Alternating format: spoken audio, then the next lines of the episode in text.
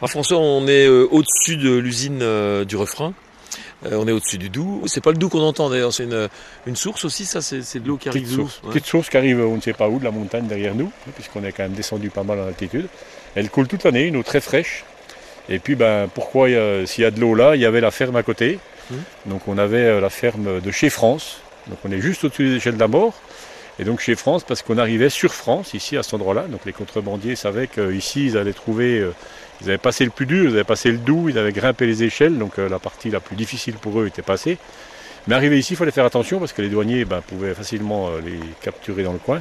Et donc dans cette ferme, on sait qu'il y avait un double mur, double cloison euh, dans l'écurie qui permettait aux contrebandiers de déposer leurs ballots discrètement et de venir euh, dans la grande salle boire un coup, manger, euh, se restaurer avant de continuer.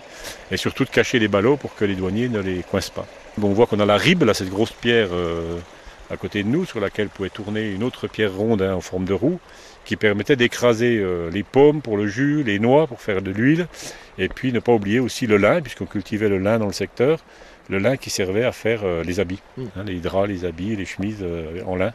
Et donc on l'écrasait dans ces ribes. Et là, on a en contrebas les falaises. Ça ressemble un petit peu au secteur de- du Saut du Doubs, hein, ici. On est dans, dans l'axe du Saut du Doubs et on est vraiment dans ces grandes falaises qui séparent la France de la Suisse et qui sont difficiles à passer puisque. Alors, comment ils faisaient Alors il y a des endroits, des endroits où on a des, ce qu'on appelle des couleuses qui permettent de passer entre deux bancs de roches et d'avoir des petits sentiers euh, très rapides qui permettent de remonter euh, comme ça la falaise et de descendre de l'autre côté. Il n'y a pas d'autre solution. C'était à la fois difficile pour les contrebandiers, facile pour les douaniers parce qu'ils pouvaient observer depuis le haut et voir ce qui se passait au fond de la vallée. Donc c'était pas très facile d'être contrebandier. Faut pas non plus euh, Bah, Ils étaient pour chasser sur Suisse, pour chasser Voilà. sur France. euh, pas très facile à faire ouais. quoi. Donc faut pas non plus euh, Les animaux sauvages. Voilà, il y avait beaucoup de choses, il y avait beaucoup de choses euh, sur lesquelles il fallait faire attention. Un équipement qui était quand même assez aléatoire. Et donc, euh, c'était pas très facile des contrebandiers. Ça explique pourquoi il n'y a pas beaucoup de contrebandiers qui sont devenus riches, parce que quelque part, ils se faisaient souvent prendre ou, ou ils avaient des problèmes pendant leur passage de contrebande. quoi. Un boulot à haut risque. C'était à haut risque et mal payé en plus. Et ma foi, c'est aussi pour ça que ces contrebandiers, dans les récits, on voit que les contrebandiers sont armés et que ma foi, s'ils risquent de se faire prendre en dernier sort, ils vont pas hésiter à faire feu ou à se battre euh, avec les, avec les douaniers ou avec euh, d'autres gens qui les attaquent.